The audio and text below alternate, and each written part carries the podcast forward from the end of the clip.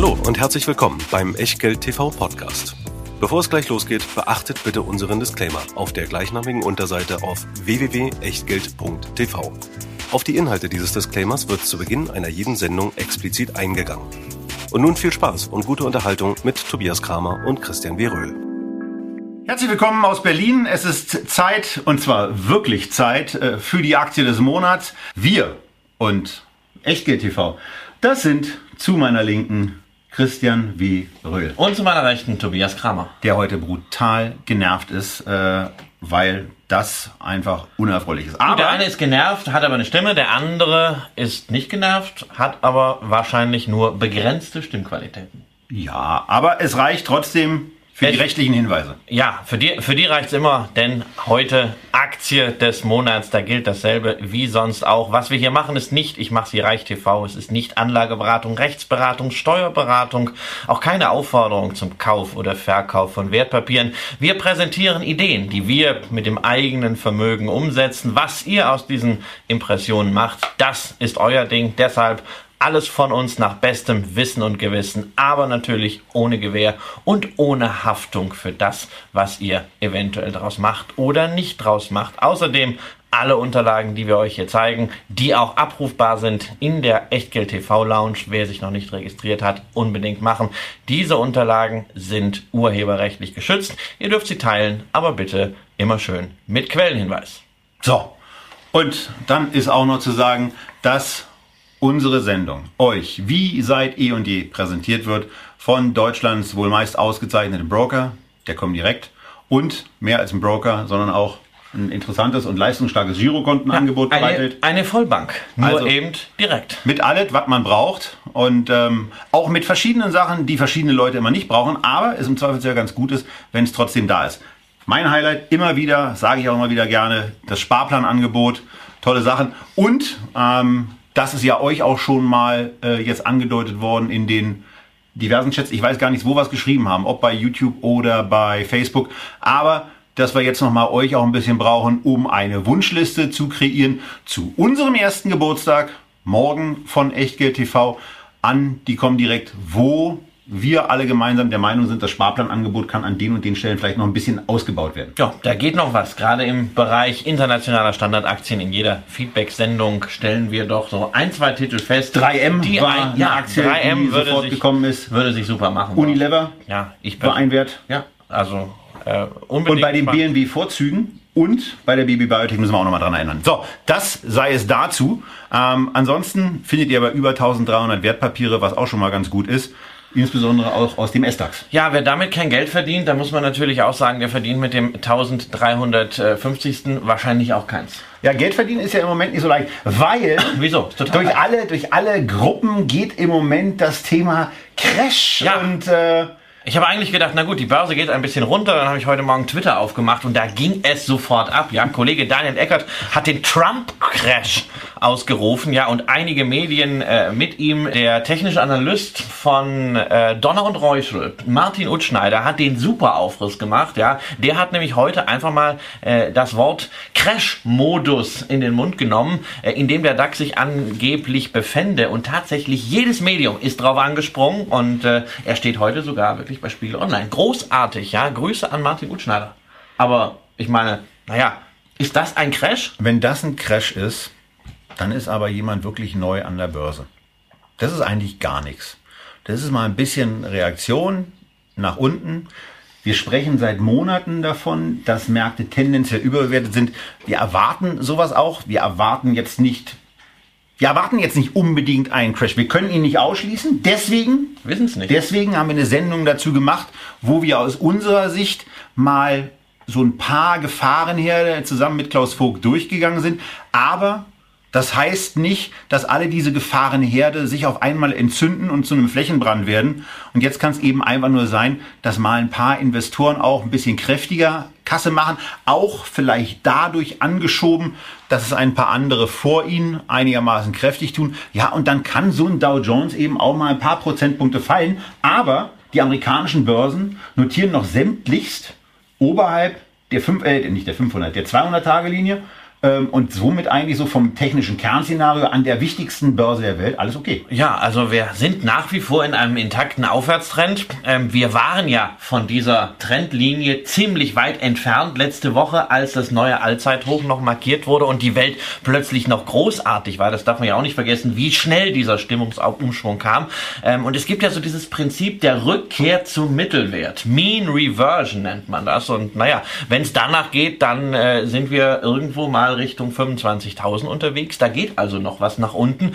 Und nach dieser Bewegung, wenn wir deutlich drüber waren, kann man auch mal deutlich drunter gehen, ohne dass die Welt äh, komplett untergeht. Wir waren ja auch im Sommer 2018 äh, mehrere Tage unterhalb dieser Linie und trotzdem wurde der Aufwärtstrend fortgesetzt. Das heißt, es sind also durchaus noch Gegenwindaktionen hier möglich.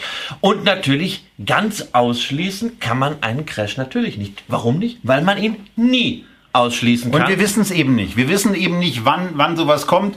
Äh, Im Gegensatz zu einigen anderen sagen wir euch auch, dass wir es nicht wissen.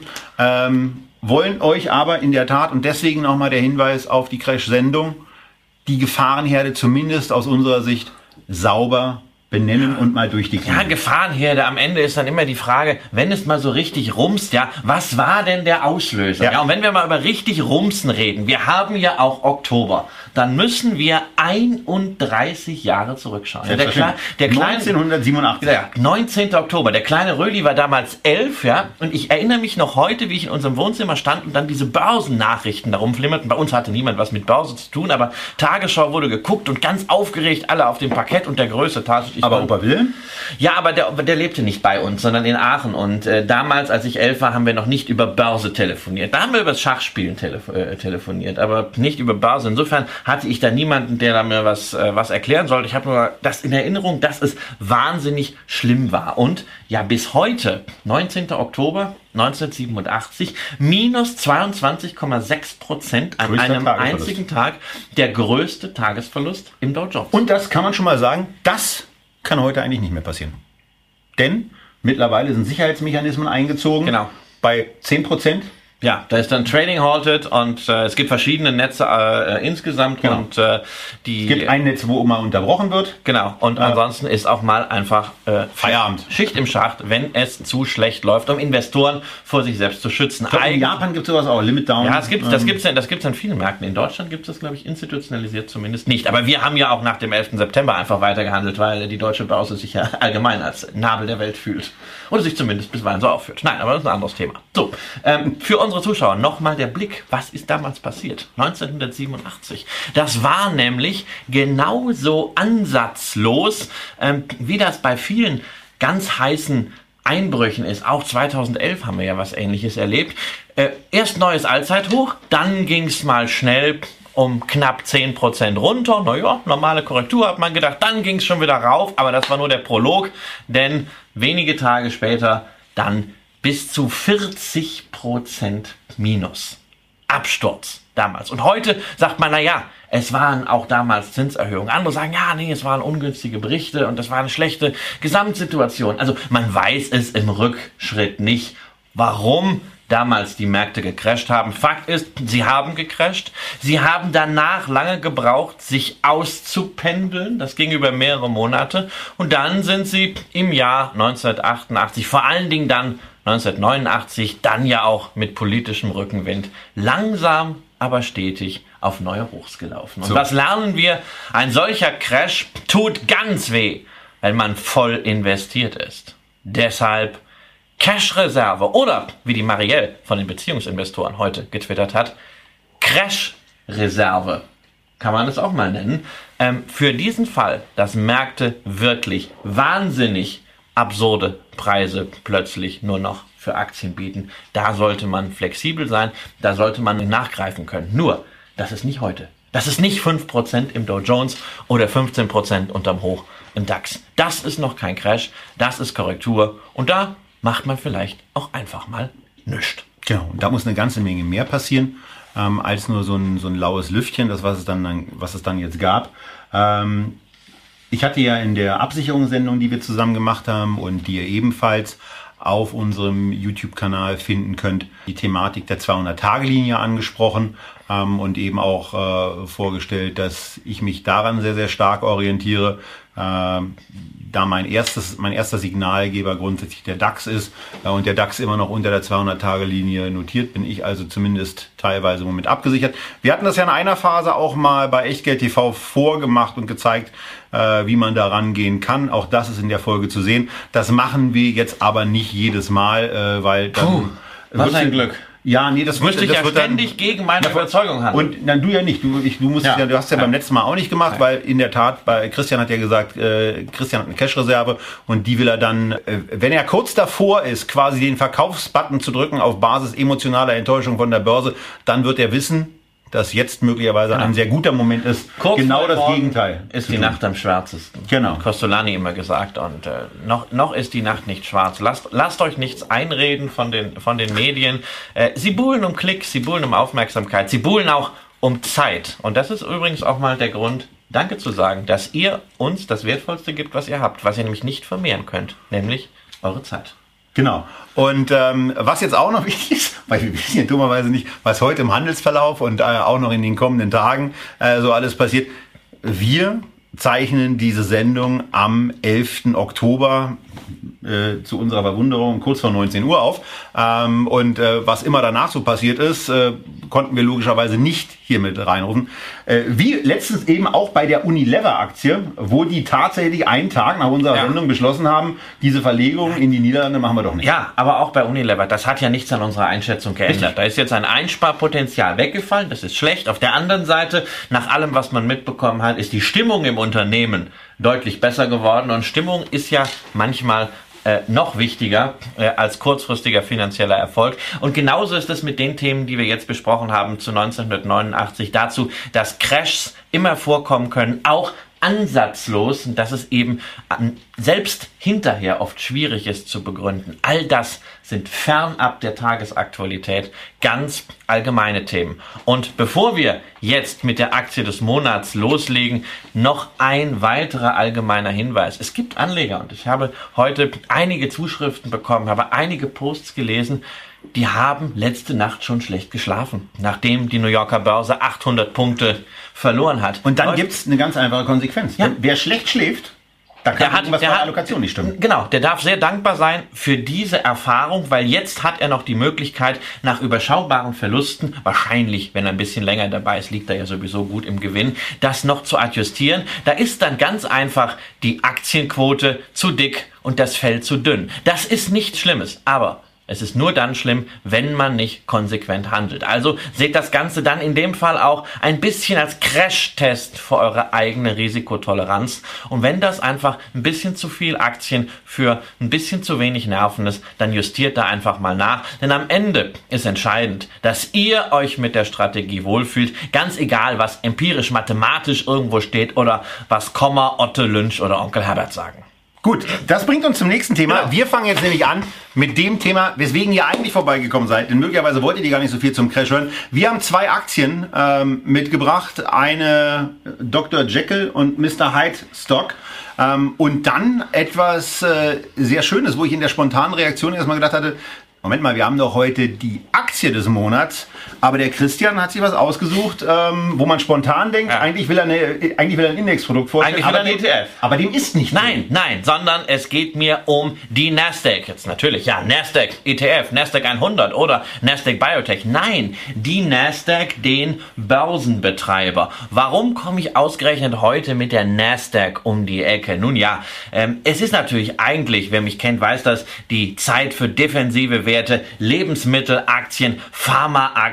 Man kann auch den einen oder anderen guten Versorger sich ins Depot legen und man sieht momentan, diese Werte bringen in diesen Zeiten Stabilität rein. Aber das haben wir ja schon. Was wir noch gar nicht haben in unserem Echtgeld TV Depot Aktie des Monats sind Finanzwerte. Da ist natürlich eine Münchner Rück, eine Hannover Rück auch gerade wieder interessant, weil sie von steigenden Zinsen tendenziell partizipieren. Allerdings geht es ja vor allen Dingen bei den steigenden Zinsen um den US-Raum. Man müsste also US-Banken nehmen, aber da fehlt mir komplett der Durchblick, anders als beim Börsenhandel, weil das machen wir ja täglich und egal, ob man kauft oder verkauft, die Plattform, über die das Ganze läuft, ja, die verdient sozusagen immer. Und zwar nicht schlecht. Viele Börsenbetreiber sind inzwischen selbst börsennotiert. Die Nasdaq ist immer so Kopf an Kopf mit der Nice der New York Stock Exchange, ähm, wenn es darum geht, wer ist denn gerade die größte und wonach misst man das Ganze? Auf jeden Fall eine der größten Handelsplattformen, die 1971 die erste voll elektronische Handelsplattform war und seitdem immer so diesen und damit Ruf, einen Trend gesetzt hat, der Genau. ja sich eigentlich Genau. voll durch. Also, vo also voll, voller Trendsetter gilt deshalb auch immer als Technologiebörse, weil natürlich die Technologieaffinität des Managements immer auch Unternehmen angezogen hat, die selber technologieaffin sind. Ähm, die müssen gar nicht aus der Hightech-Branche sein, wie zum Beispiel Starbucks, die ein sehr reales Geschäft haben, ähm, aber natürlich auch in diesem Geschäft konsequent da, wo es möglich ist, auf Technologie gesetzt haben. also So. ein Vorreiter und Ja. jetzt zum Unternehmen. Ein, ein Vorreiter hat alles das, was einen Marktplatz auszeichnet, profitiert davon, dass es möglichst rege zugehen muss. Das heißt, wenn die Volatilität steigt, wenn noch mehr gekauft und noch mehr verkauft wird, dann ist das gut für den für die Kommissionseinnahmen der Nasdaq. Übrigens nicht nur in den USA, sondern 20 Prozent des Geschäfts werden mittlerweile auch in Europa gemacht. Äh, man hat nämlich die schwedische OMX-Gruppe übernommen, äh, weshalb es auch kein Zufall ist, dass zweitgrößter Aktionär der Nasdaq Investor ist. Die kennen wir aus unserer Sendung Holdings International, die Holding der Familie Wallenberg. Also auch jetzt dadurch hier bei der Nasdaq engagiert. Und ich mag es ja immer, stabile Großaktionäre zu haben. Der größte mit 18% ist übrigens die Börse Dubai. Auch da natürlich so ein Gateway Richtung Internationalität. Warum ausgerechnet die Nasdaq? Wo ist der Charme? Nun ja, erstens, wir haben einen wirklich etablierten Handelsplatz mit einem sehr, sehr soliden Basisgeschäft. Das ist keine Spartenbörse, sondern das ist einer der Player, die so groß sind, dass sie diese Plattform auch entsprechend weiter ausbauen können. Die müssen nicht gucken, dass sie von anderen viel Geschäft noch ziehen. Sie können sich komplett auf sich selbst konzentrieren. Das zweite, ich mag die Erlösstruktur. 70 Prozent der Erlöse der Nasdaq basieren auf Subscription, also Abo-Modellen Und wahrscheinlich mit recht langfristigen genau, Kündigungsfristen. Genau, regelmäßigen Zahlungen für beispielsweise Anschluss an die Börse. Alle professionellen Marktteilnehmer haben das. Für Marktdaten, zum Beispiel Indizes, die dann lizenziert werden für ETFs. Das heißt, wenn ihr einen Nasdaq ETF kauft oder einen Nasdaq Biotech ETF, verdient die Nasdaq Lizenzgebühren. Und natürlich am Listing von den Unternehmen. Da gibt's auch noch mal Geld. Und das sind schon mal 70 Prozent. Die 30 Prozent, die dann bleiben, das ist in der Tat das variable Einkommen. Das sind überwiegend die Commissions und, das sollte man aber auch erwähnen, in wachsendem Umfang der Technologiebereich. Denn die Nasdaq hat nicht mehr nur die Technologie für sich selbst, sondern ist bestrebt, ihre technologische Expertise auch anderweitig zu verwerten. Zum Beispiel in Projekten natürlich für Fintechs und für Banken, aber auch außerhalb der Finanzbranche für Marktplätze. Um dieses Know-how zu stärken im Technologiebereich, nimmt man regelmäßig viel Geld in die Hand. Man macht Übernahmen äh, für Technologieexpertise. Das letzte war beispielsweise ein schwedisches Fintech, Cinnober, eine der heißesten Firmen der Branche, insbesondere spezialisiert auf Blockchain-Prozesse, sehr kryptoaffin, also Zukunftsmusik, wobei Blockchain im Geschäft der Börsen nun ja schon angekommen ist. Die Nasdaq selbst hat schon Private Equity Transaktionen mit begleitet über die Blockchain. Wir haben es also hier mit einem Platzhirsch zu tun, der gleichwohl sehr, sehr bestrebt ist, diese Positionierung nicht durch Marketing, sondern vor allem durch Technologie weiter auszubauen, auch in eine Zeit, die vielleicht für Mittler schwieriger wird. Ich wollte nur abwarten, ob du jetzt wirklich mit dem, äh, ja, äh, Ich bin wirklich durch. mit dem, mit dem Monolog durch bist, denn also was, was eben ganz, ganz toll ist ähm, an dem Unternehmen und das wird unter anderem am Echtgeld TV Porträt, was ihr auf der Internetseite herunterladen könnt. Übrigens an die Live-Zuschauer der Hinweis, auch jetzt schon herunterladen könnt. Die Daten sind gerade live gestellt worden. Äh, was eben besonders schön ist an dem Unternehmen, ist dieser, ist dieser Dreisprung, bei dem wir ja sehr, sehr gerne reden. Umsatz, EBITDA, Ergebnis des Genau. Unternehmens, denn der ist richtig super. Genau, also das, das wächst richtig. Ja, 5% PA, Umsatzwachstum, 10% PA, EBITDA-Wachstum, äh, 20% Da guckt PA man rauf und sagt sich-. Und sagt sich schön. Dazu Ja. kommt noch eine EBITDA-Marge, die sich gewaschen hat. Genau, ja, also 48 Prozent. Ne, äh, wer viel in den USA handelt, äh, darf sich da auf so einen kleinen Orden, ne, äh, I helped with, äh, ans Revers heften. Äh, gleichwohl müssen wir natürlich sagen, äh, wo Licht ist, ist auch immer ein bisschen Schatten. Aber nur einer in dem Fall. Ja, es ist, es ist ein Schatten, muss man aber drüber reden, gerade in Zeiten steigender Zinsen. Ähm, die haben natürlich ordentlich Verbindlichkeiten. 4 Milliarden gemessen am EBIT äh, ist das fast, äh, EBITDA ist das fast ein Faktor 4, wo ich natürlich schon so ein bisschen grummle. So, wenn man jetzt das Cash, was sie haben, äh, dagegen rechnet, also im Grunde ein Net Debt, eine Nettoverschuldung in Relation zum EBITDA setzt, dann sind wir schon bei drei. Auch das ist aber für Net Debt to EBITDA immer noch recht üppig Ja, in aber dieser Phase. Allerdings dazu einschränkend, insgesamt die Kapitalstruktur ist sehr, sehr sauber. Wir haben weniger Verbindlichkeiten als Eigenkapital. Und das zweite Thema, ähm, die Zinsen äh, sind momentan nur rund ein Achtel vom EBITDA. Das ist also auch entspannt. Und Das Unternehmen ist sehr entschlossen, die Verschuldung auf einen Faktor 2 innerhalb der nächsten drei Jahre zurückzufahren. Und wenn die Börsen nicht komplett einbrechen der Gestalt, dass der Handel zum Erliegen kommt, dass Leute schlichtweg sagen, "Äh,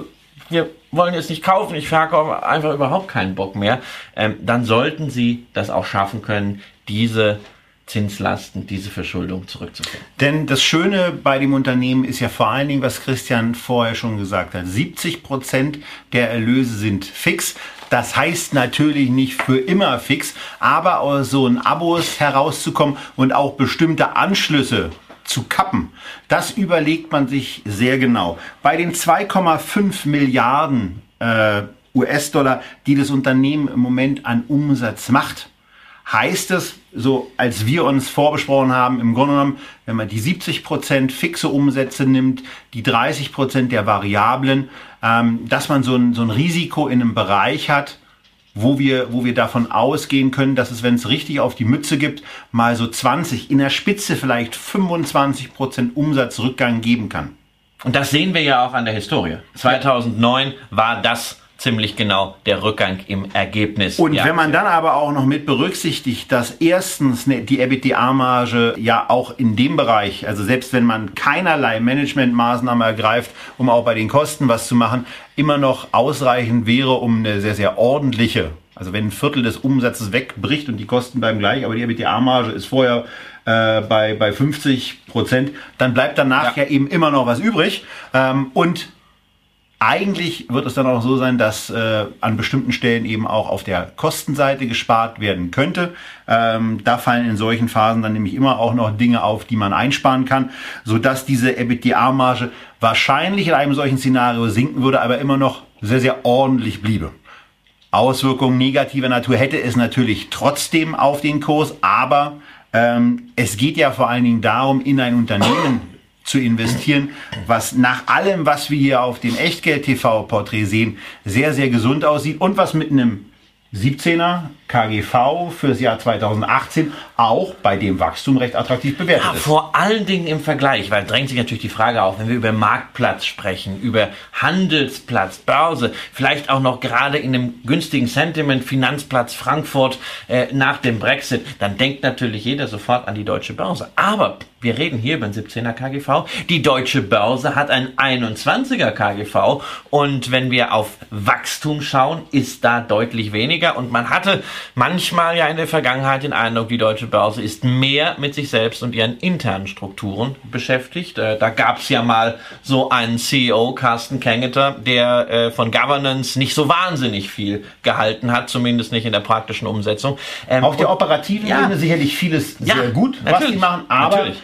Auf was wir ja auch achten als Aktionäre und als Anleger ist das Thema Wachstum. Und da sieht dann eben auch äh, die Nasdaq besser aus. Und ja. äh, die Nasdaq hat im Übrigen auch bewiesen, dass sie Übernahmen ja, kann. Dass sie, dass und das ist etwas, wo man bei der Deutschen Börse AG, und da tut man ihr kein Unrecht, sondern muss man einfach ja. sagen, ich glaube, es gab drei große Versuche, ja, wenn ich es richtig jetzt alles, aus dem Stand es ist alles, es ist rekapituliere alles und alles ist in ja. die Hose gegangen. Ja. Ähm, inklusive der Corporate Governance, äh, Governance-Geschichten, die dann noch dazu kamen. Ja, aber das ist, das ist immer so ein Thema, also ähm, man hat den einen zwar dann äh, am Ende Gottlob entfernt, aber äh, diese Kultur, in der so etwas gedeihen kann, da macht man natürlich schon Fragezeichen. Ähm, dazu kommt bei der Deutschen Börse Börse äh, gibt es Dividende, aber bei der Nasdaq auch. Äh, vor sieben Jahren haben die erst die Dividendenzahlung aufgenommen und seitdem siebenmal erhöht. Es waren auch sieben gute Jahre. Und? Und die Rendite 2,3 Prozent bei einem Payout, das deutlich unter 50 Prozent liegt. Also wirklich auch, wenn man Schulden reduzieren will, da geht noch was. Ähm, insofern für mich reicht das als Basisertrag. Genau. Ansonsten ein, ein richtig, ein richtig schönes Unternehmen, wenn man sich das anguckt. Auch wenn man noch mal ein bisschen, ein bisschen tiefer äh, in die, in die G&V-Struktur rein. Das liest sich einfach richtig gesund, richtig schön.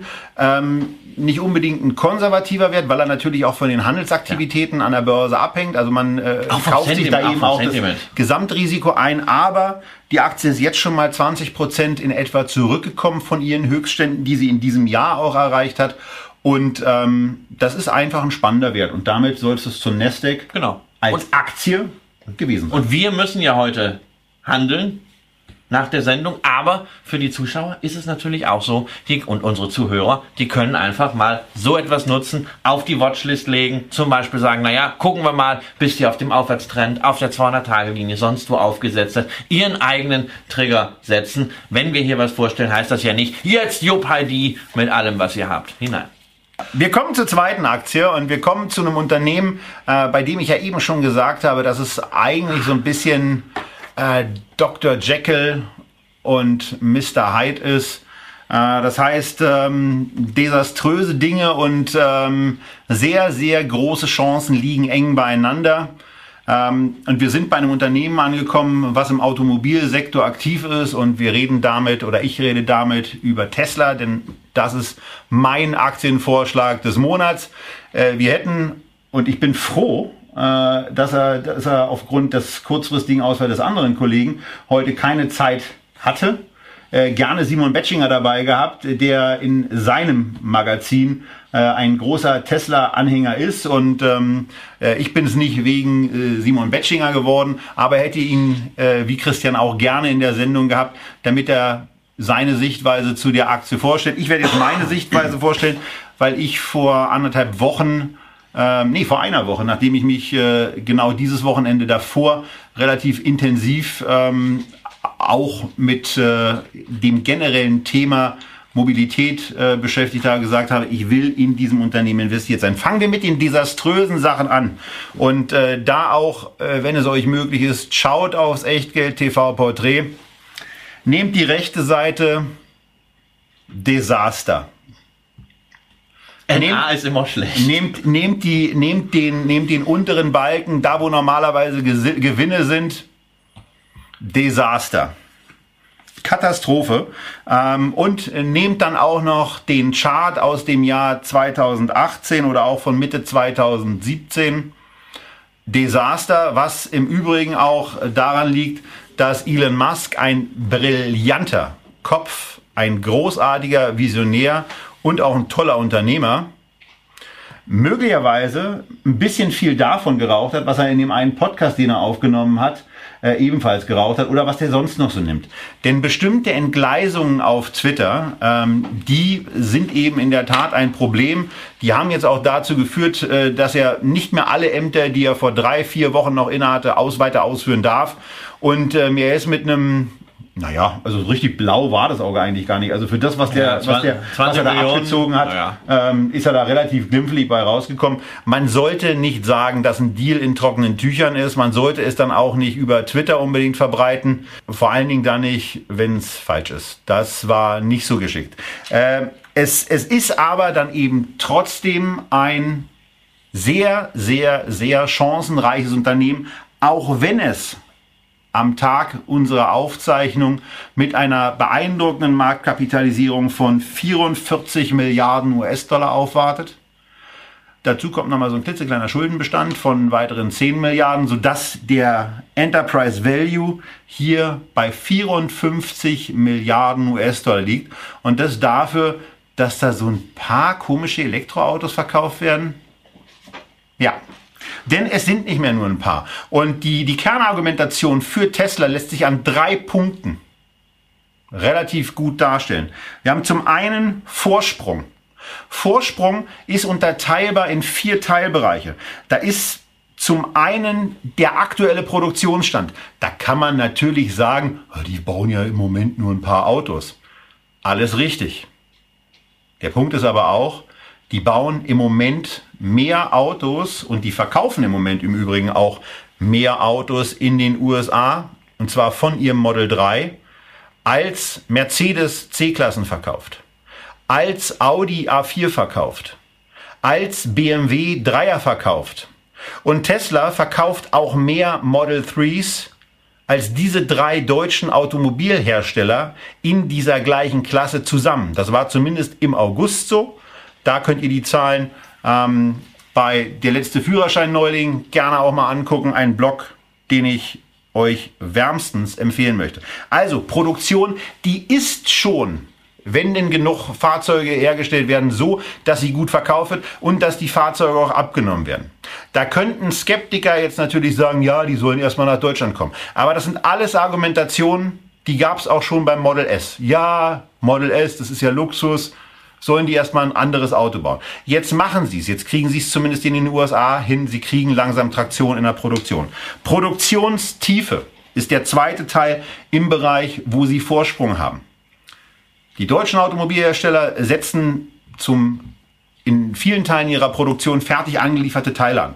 Tesla hat eine vollautomatisierte oder zum ganz, ganz großen Teil automatisierte Produktionsstrecke in der Mache geht da, wie Elon Musk es auch in verschiedenen Situationen sagt, durch die absolute Hölle, die auch bei mir im Übrigen vor ein paar Monaten dazu geführt hat, dass ich mich von der Aktie getrennt habe ähm, und jetzt vor einer Woche 10, 15 Prozent günstiger als mein damaliger Verkaufskurs war, wieder eingestiegen bin. Das Schöne für euch ist, ihr kriegt jetzt nochmal etwa 10, 15 Prozent günstiger, als ich vor einer Woche gekauft habe.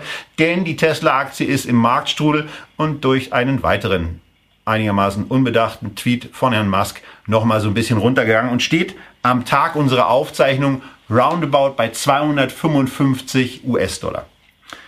Produktionstiefe äh, ist auch etwas, wo sie einen deutschen äh, Helfer übernommen haben, Grohmann, die sorgen mit dafür, dass die Maschinen eben bereitstehen.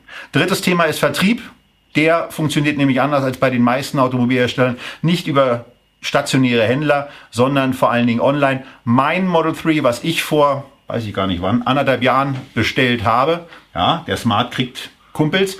Ähm, die passen ja auch dann in den Kofferraum, ne? Ja, das ist praktisch. Ja, super. Das ist praktisch.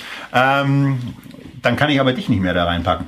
Ähm, mein Model 3 habe ich eben nicht in irgendeinem Laden bestellt, ausgewählt, konfiguriert, sondern das habe ich zu Hause online auf der Couch gemacht. So, also auch da eine ganz andere Kostenstruktur, wenn da irgendwann mal Volumen, wenn da irgendwann mal Umsätze vernünftig reinkommen. Äh, und dann ein, ein Thema, was für deutsche Automobilhersteller, bei denen ja viele sagen, ja, ja, die Deutschen, die haben das alles, die haben das alles irgendwo bereit zu stehen, das, das kommt.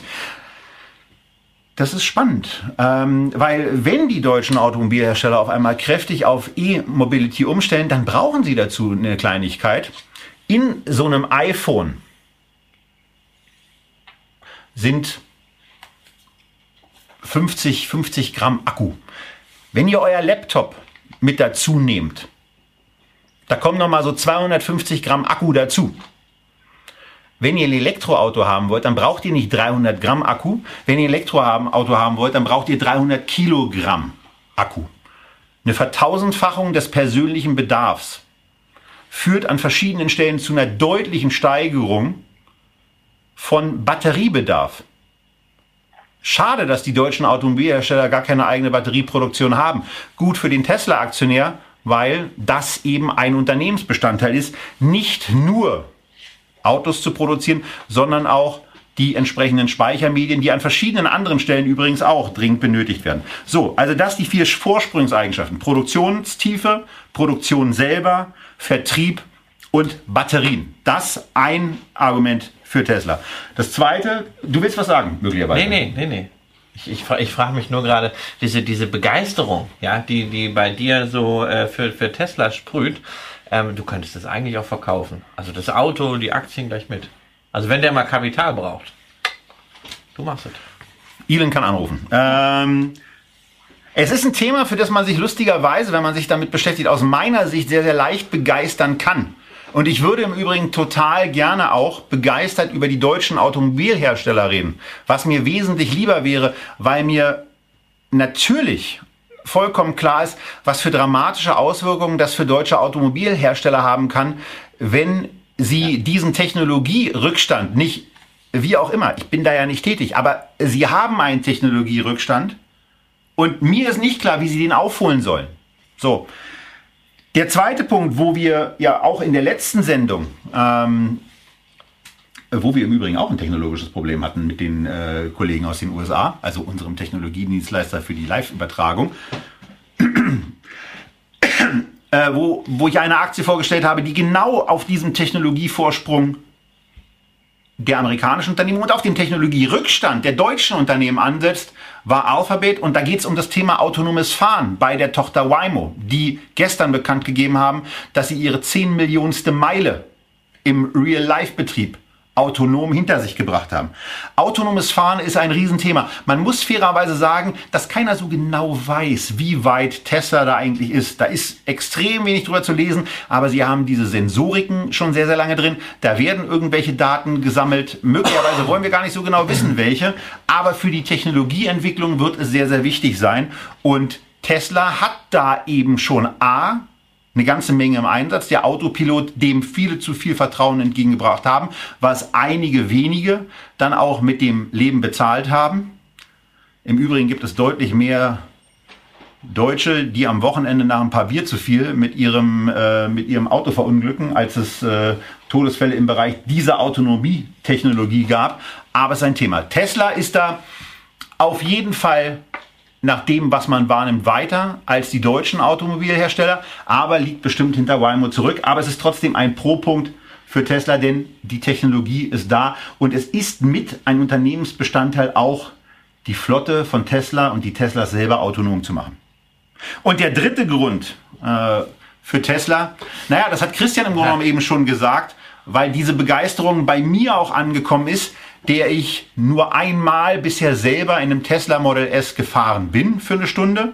Das war aber nicht der Punkt, äh, und das ist auch nicht der Punkt, weswegen ich äh, heute davon äh, so begeistert bin, sondern die Begeisterung selber als Grund für dieses Unternehmen anzuführen. Denn was man immer wieder wahrnimmt und wenn ihr noch nie mit einem Tesla-Fahrer gesprochen habt, versucht es mal zu tun und versucht mal rauszufinden, mit irgendeinem Tesla-Fahrer zu sprechen, der sagt, was für eine Dreckskarre, was für ein blödes Auto, was für ein nerviges Teil, die man hört ja überhaupt nichts.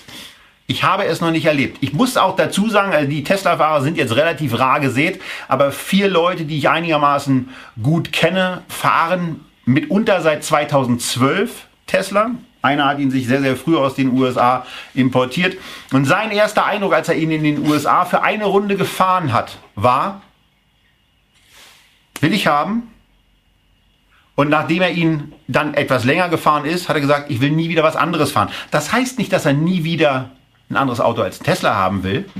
Aber diese Elektromobilität ist etwas, was ihm extrem gut gefällt. Und das, ich war vergangen, die vergangenen Wochen ähm, im Rahmen einer Roadshow mit einem Zertifikateberater, ähm, auch mit Jens Bernecker unterwegs. Äh, den kennt der eine oder andere vielleicht äh, von, seinen, von den Börsenbriefen auch des väterlichen Unternehmens. Und der fährt beispielsweise auch einen Tesla und der hat auch gesagt, ich war früher total autobegeistert. Ich bin total gerne meinen BMW oder sonst was gefahren. Aber in dem Moment, wo man dieses Fahrerlebnis einmal hat, will man es nicht mehr haben. Die Leute sind, die Leute sprechen mit einer Begeisterung über ihre Fahrzeuge, wie ich es noch nie erlebt habe. Und ähm, ich rede ab und zu schon mit Leuten, Ja, die ich, kann das, ich, kann das, ich kann das absolut nachvollziehen. Also ich bin ja äh, bei Twitter recht aktiv und ich habe einen in meiner Timeline, ja, Free the Markets, äh, der alles retweetet von Leuten, die gerade ihren Tesla bekommen haben. Das ist wirklich, thank you Elon for my new Tesla, I just got the car, I had a great weekend. Und die Leute sind wirklich begeistert. Und wenn du diesen Zustand mal erreicht hast, dass du eben nicht nur einen funktionalen Nutzwert lieferst, den das Auto ohne Probleme äh, natürlich hat, sondern überdies diesen emotionalen Benefit hast, dann hast du Kundenbindung, ja, und du hast jetzt tatsächlich diese Situation, dass die eigenen Kunden das Auto wieder vermarkten, so wie jetzt bei dir hier, nicht? Du erzählst allen, wie toll, wie toll Tesla ist und das, das schreibt, das schreibt sich weiter fort. Also, wenn wir jetzt hier über, über Assets von diesem Unternehmen reden, also ich kann das mit dem Vorsprung, kann ich nicht beurteilen. Ich habe keine Ahnung, ob der jetzt so viel weiter ist als die Deutschen, ob die Deutschen irgendwann im Köcher haben, wie Carsten Maschmeyer letztens äh, auf, auf Twitter behauptet hat, oder ob die äh, auch nur wieder geschlafen haben, äh, Diesel, äh, ähm, beseitigen. Das kann ich alles nicht prüfen. Ich kann zwei Dinge sehen. Nämlich erstens diese unglaubliche Kundenbindung und Begeisterung, die ein Asset ist. Und das, so ein Asset, das bezahle ich ja gerne. Nicht umsonst gehören Luxusaktien ja zu meinem Kernportfolio. Ähm, und das zweite ist, wir haben an der Spitze zweifelsohne einen Visionär. Der Typ ist absolut crazy, der ist wahnsinnig. Ähm, seine Kapitalgeber wollten ein Genie, ähm, haben jetzt ein bisschen das Problem gehabt, dass sie den Wahnsinn einfach frei Haus dazu kriegen. Das ist nun mal so. Aber nur solche Leute sind in der Lage, die Welt zu verändern und etwas wirklich Großes aufzubauen. Die müssen Here's to the crazy ones. ja, genau. Diese beiden Dinger sehe ich. Das sind, das sind die großen Assets. Ähm, ja, und die Aktie ist für mich eigentlich quasi wie das Auto auch schon so eine Glaubenssache. Ja. Ja, das ist, das ist Religion. Das ist so wie die ganze Elektromobilität ist ja, ist ja Religion. Ich finde ja, es ist so geil, wenn man so mit Leuten zusammensitzt und die sagen, ja, Elektromobilität, das ist total grün. Ja, super grün. Braunkohlestrom und Atomstrom aus Frankreich, der dann genutzt wird, um hier einen Tesla anzutreiben. Großartig. Also deshalb dieses ganze grüne Thema und vielleicht kommt am Ende doch die Brennstoffzelle oder die Deutschen haben es. Ich weiß es nicht. Ich kann es nicht entscheiden. Aber ich finde, es ist ein cooles Projekt. Es würde mich deshalb allein freuen, wenn es was würde. Nur, und dann müssen wir doch jetzt mal ein bisschen auf die Zahlen kommen. Es ist ja nicht so, als wenn das jetzt alles nur noch eine Frage der Ja. Zeit und von ein bisschen Optimierungspotenzial in der Produktion ist. Ähm, denn dummerweise blutet das Unternehmen Geld. Wir sind in der Situation, je mehr Autos sie momentan produzieren, umso größer ist der Verlust. Und irgendwann ist die Kohle weg und sie sind halt finanziell nicht nur mit Eigenkapital ausgestattet, sondern sie haben schon ganz ordentlich Schulden. Ja, und sie haben auch Schulden, die, also wo wir uns auch in der Vorbereitung dann gefragt haben, wer, wer, wer um Gottes Willen kauft sowas? Also ist vollkommen egal, ob die Dinger wie vor einem Jahr mit 5% verzinst werden oder jetzt aufgrund eines etwas anderen Bonitätsbildes und auch in den USA gestiegenen Zinsen, was haben wir gesagt, 8,5? 8,5 Prozent. So, Für Tesla-Bond bis voll- voll- vollkommen egal. 2025. Also Hey. entweder, entweder das Ding ist bis 2025 tot und dann brauche ich diese dusselige Anleihe nicht. Dann kann ich auch mit der Aktie 100% verlieren. Oder es funktioniert. Und dann habe ich mit der Aktie deutlich mehr Potenzial. Also die Anleihe erschließt sich mir da überhaupt nicht klar. Da könnte der ein oder andere ähm, äh, Schuldenspezialist dann sagen, na ja, aber wenn man die, äh, wenn man die Anleihe hat und es kommt zu so einer Situation, kann man die möglicherweise auch gut umtauschen.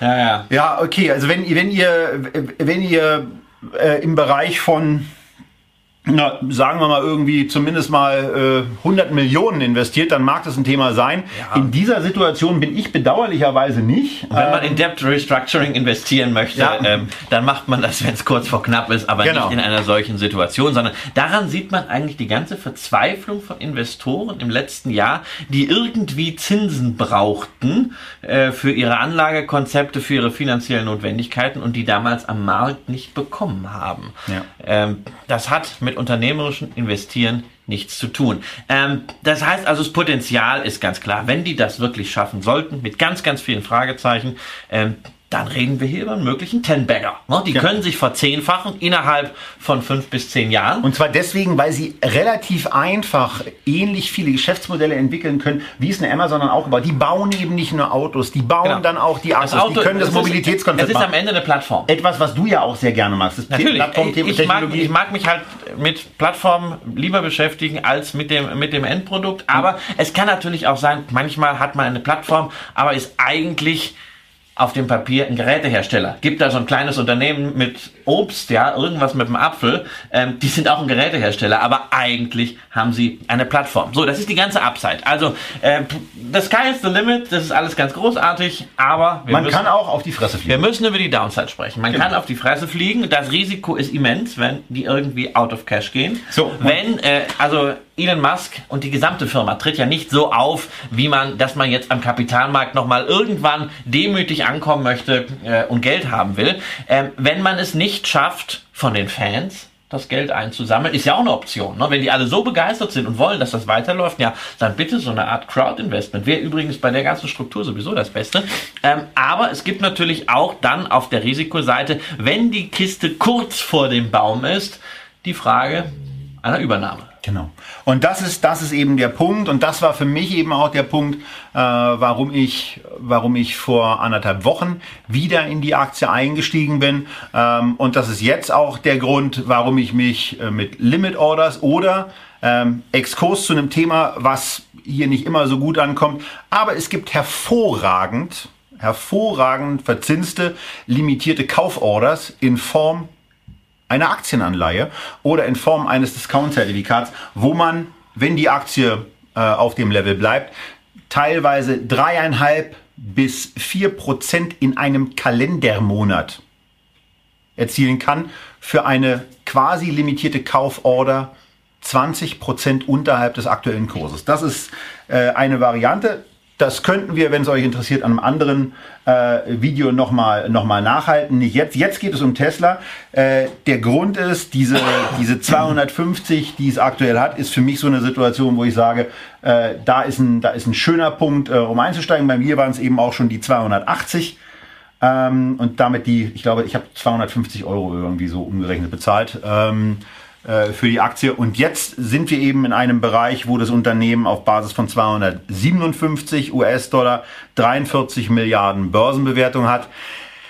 Ich bin persönlich der Meinung, dass spätestens dann, wenn der Enterprise Value von Tesla in, in, im Zuge weiterer Rückgänge auf 40 Milliarden fallen sollte, dass dann irgendein anderes Unternehmen äh, zumindest mal äh, auch die Hand aufmacht und sagt, braucht ihr was, braucht ihr uns, können wir euch übernehmen, äh, weil diese 55 Milliarden, die jetzt der Unter Unternehmenswert ist, das ist ein Jahresgewinn von Apple und die Spekulation gibt es ja seit längerem, dass diese beiden Unternehmen eigentlich ganz gut zueinander passen würden.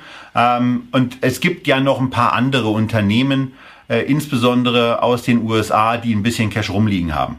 So, ähm, das sind aber, das sind aber jeweils Sachen, ähm, wo man sagen kann, äh, da, da muss man natürlich auch dran glauben. Äh, gerade weil ich von Benjamin hier das Wort Träumerei nur habe reinblicken ja. sehen. Ich kann es mir jetzt äh, an der Stelle nicht genau angucken, aber ja, es ist Fantasie mit dabei und man muss an der Stelle eben einfach sagen, ich glaube daran, dass die dieses Ding hinbekommen werden und ich glaube vor allen Dingen auch daran, dass diese Absatzzahlen, für diese bestellten Autos dann irgendwann realisiert werden und dass dann auch Gewinne erzielt werden können auf Basis dieser Gesamtstruktur, die ich vorhin genannt habe. Ich kann dir diesen Glauben nicht nehmen, ganz im Gegenteil. Also ich würde mich für einen Visionär Elon Musk freuen, wenn es was wird. Und äh, alle? Ich sehe, ich sehe aber die Risiken. Genauso würde ich mich halt eigentlich noch mehr freuen, ge gesellschaftlich, ja. wenn die Deutschen das komplett platt machen, ja, und äh, Daimler, BMW und Volkswagen mit einer richtig guten Elektrolösung oder von mir aus auch der Brennstoffzelle, jedenfalls mit alternativen Mobilitätskonzepten äh, endlich aus dem Busch kommen, statt ihre Kunden noch länger äh, zu, verarschen. zu betuppen und an der Nase herumzuführen. Ähm, das würde ich mir wünschen. Ich kann, ich kann da nichts gegen einwenden. Ich will nur noch mal darauf hinweisen, die Risiken sind natürlich äh, immens. Ähm, das Übernahmeszenario heißt dann auch, naja, selbst in einem guten Markt, in dem wir keinen Crash haben, äh, kann das ganz schnell mal minus 50 Prozent heißen. Aber man erkauft sich damit eine, tja, irgendwo schon in den Wolken liegende Chance. Ja. Aber wenn man dann die Wolken erreicht, ist es halt unter Umständen verzehnfachen. Und solche Sachen sind bei mir ganz klar immer was fürs Spaßdepot. Da ist die Tesla lang genug drin, so dass ich an der Aktie äh, wirklich dann auch Spaß habe. Ähm, aber ich tue mich da jetzt schwer, wirklich signifikant eine Core-Position aufzubauen. Dazu habe ich generell zu dieser Autoindustrie als Investor nicht die Bindung, ganz im Gegenteil, ist eine Abneigung. Ich habe schlichtweg keine Autoaktien. Genau. Und wir haben eine Autoaktie im Depot, äh, zu der wir euch gerne noch eine Frage gestellt hätten, äh, was wir heute äh, aufgrund der technologischen Einschränkungen leider nicht machen können. Genauso wenig wie wir in der heutigen Sendung auch eine Live-Order durchführen Genau, können oder einen Blick oder ins einen Blick Depot. ins Depot werfen Genau, können. also- das ist alles heute ziemlich nervig. Wir werden uns jetzt nach dieser Sendung äh, auch nochmal zusammensetzen und uns überlegen, äh, also A, wie wir diesen, äh, wie wir diesen Malus da wieder beseitigen können, dass die Qualität wieder so ist, äh, wie ihr es und wir im Übrigen auch gewohnt sind und dass wir dann ähm, auch, äh, sagen wir mal, in Aktie des Monats extra nachreichen. Weil, also ich finde ja diese YouTube-Geschichte großartig. Es spricht übrigens auch wieder für unsere, äh, für unser Investment Alphabet, was ihr beim letzten Mal gewählt habt. Ähm, weil ich versuche immer so mit einem Auge die, die Kommentare mitzukriegen. Ich sehe, wie aktiv unsere Zuschauer nebenbei sprechen und zwar auch über Themen, die wir jetzt schon nur gestreift haben oder gar nicht hatten, was kann man jetzt kaufen? Ich sehe immer nur so ein bisschen dann drin, äh, äh, BlackRock zum Beispiel, ist das jetzt interessant, Ryanair wird nebenbei äh, ähm, diskutiert, ja, und es wurde gewünscht, dass äh, Horst Lüning äh, mal zu uns kommt, ja, das fände ich natürlich großartig. Also, wenn, ich, wenn wir jetzt gerade Ryanair haben, äh, ist, ist, ein, ist ein Wunsch von mir. Ähm, und ich werde ihn nachher, glaube ich, mal anschreiben, ist, äh, ist dass Kolja kommt. Äh, den, äh, wir, das ist ja auch ein Berliner, das muss man ja immer wieder sagen. Und wenn der mal aus seinem Exil äh, sich hierher wagt, dann äh, müssen wir unbedingt eine Sendung mit ihm machen. Die, die letzten drei Male, die ich auf Mallorca war, ist er jeweils an den Tagen, äh, wo ich da war, nicht da gewesen. Der kleine Mistkerl. Da hättest länger bleiben müssen, ja. Das finde ich übrigens auch. Ich hätte länger bleiben müssen. Aber von daher, also Kolja ist ein äh, hervorragender Kandidat, um sich noch mal ein bisschen äh, mit uns über das Thema Ryanair zu unterhalten und natürlich ansonsten auch für den ein oder anderen Spielehersteller, wo er äh, signifikant Genau, ja. mehr Kompetenz hat als Definitiv. wir. Aber ähm, auch heute haben wir jetzt die Möglichkeit abzustimmen für eine der beiden Aktien, nämlich über unsere Facebook-Seite. Ähm, dort ist schon implementiert, nebenbei vom großartigen Team hinter Echtgeld TV, was ihr nicht seht, dass man dort abstimmen kann für eine unserer beiden Aktien des Monats. Okay, und dann äh, Nils, da bin ich sehr gespannt, wie das jetzt gleich abläuft. Ähm, dann müsstet ihr auf Facebook jetzt in wenigen Sekunden äh, etwas sehen, wo ich bin jetzt, jetzt weiß ich überhaupt nicht, was passiert. Ähm, aber ich moderiere es trotzdem einfach an, wo wir einfach sagen können, wir haben euch zwei Unternehmen vorgestellt. Ähm, eine Dr. Jekyll und Mr. Hyde Aktie, die äh, hohe Risiken ohne jeden Zweifel hat, aber auch brutale Chancen.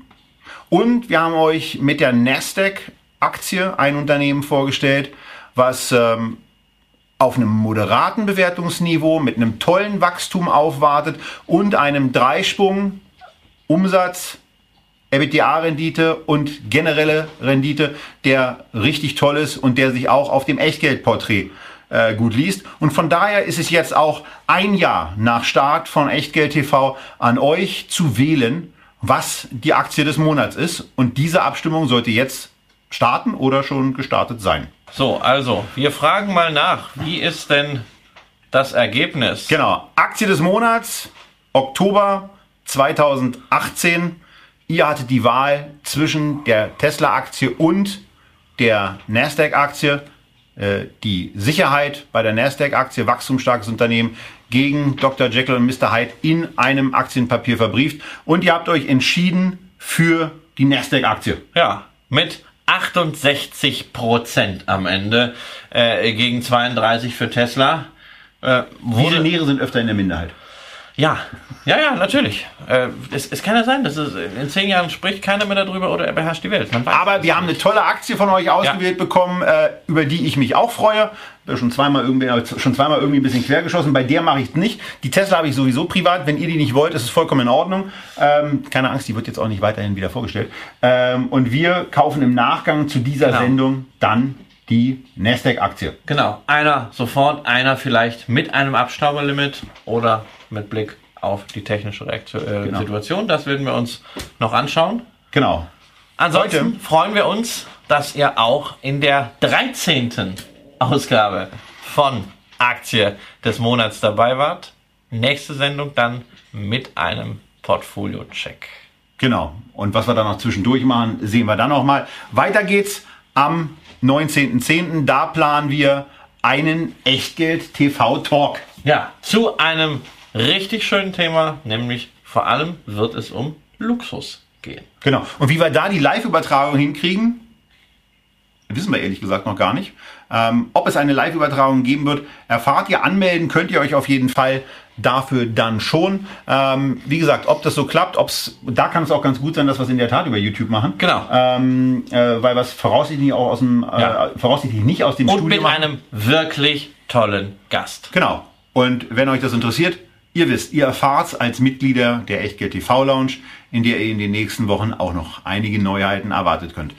Bis dahin habt ihr auf dem YouTube-Kanal die Möglichkeit, alte Folgen nochmal nachzuschauen oder euch im Auto oder beim Auto waschen oder wo immer ihr es tun wollt, die Podcasts anzuhören. Wir wünschen euch aus äh, eigener Erfahrung für die nächsten Tage vor allen Dingen, bleibt gesund, bleibt äh, mental stabil, wenn es an den Börsen ein bisschen Behalte deinen kühlen Kopf. nervöser wird und schaltet beim nächsten Mal wieder ein bei Echtgeld TV.